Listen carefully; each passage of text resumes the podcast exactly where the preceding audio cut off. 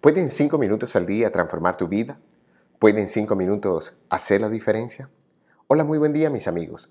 Empezamos esta jornada con la certeza de poder apalancarnos en nuestra energía mental para lograr todos los resultados que deseamos en nuestra vida.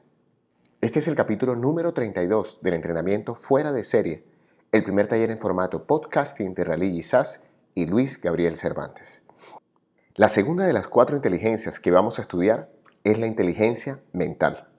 Quizás esta es la inteligencia más conocida y ya hemos avanzado en muchos aspectos de ella en los audios anteriores. Por lo cual, hoy nos vamos a centrar en dos de sus definiciones y en la llave maestra de dicha inteligencia, el aprender a pensar para tener una mentalidad fuerte y ganadora. Pero vamos por el principio. Mentalidad es el conjunto de creencias y costumbres que conforman el modo de pensar, enjuiciar la realidad y actuar de un individuo o de una colectividad. De aquí la importancia de esta inteligencia que estamos viendo no es la única, pero sí es crucial, puesto que determina nuestros juicios y actos.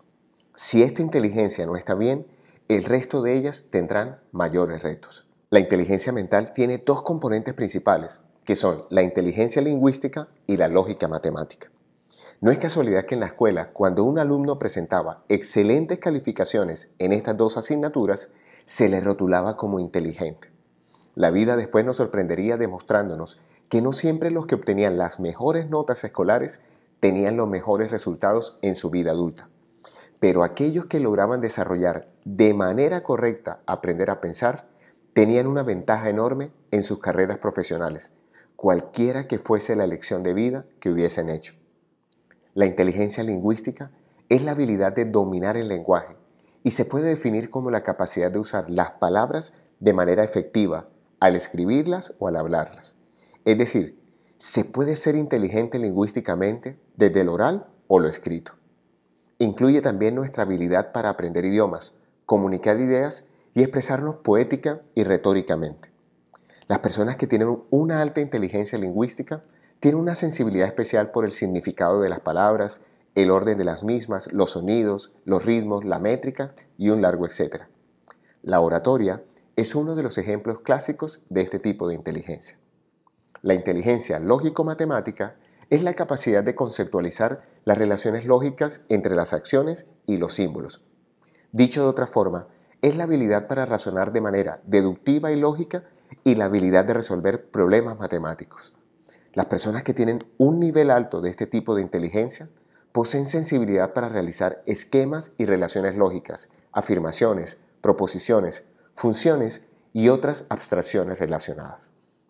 Así pues, estos son los dos factores de una inteligencia mental adecuada, pero de nada sirve tener estos dos conceptos claros si no aprendemos a pensar.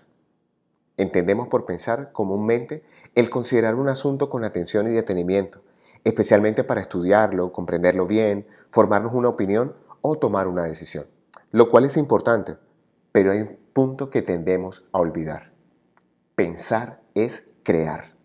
Muchas veces cuando vemos a una persona abstraída, creemos que está pensando y muchas veces lo único que está haciendo es recordando. Pensar es darle forma a la realidad y por eso es tan importante el llamado aprendizaje basado en el pensamiento.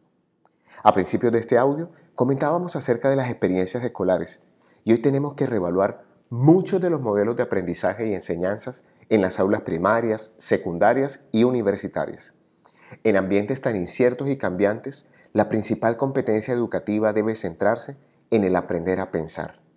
Desafortunadamente, aún se sostienen en los centros educativos modelos basados en la memoria, la cual es una herramienta superpoderosa y útil, pero si no tenemos la capacidad de pensar, avanzaremos en intelectualidad, pero no en inteligencia.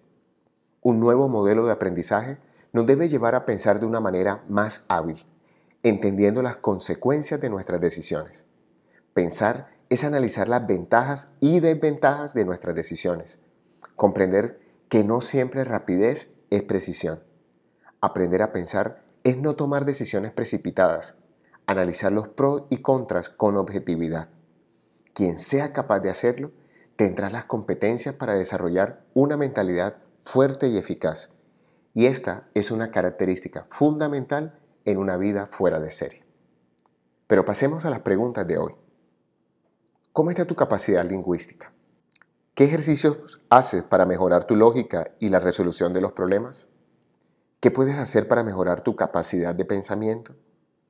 Hoy te hablo tu amigo Luis Gabriel Cervantes, desde el lugar de Midas, para recordarte que cuando dedicas 5 minutos al día para ti, aprendes a dominar el arte de pensar.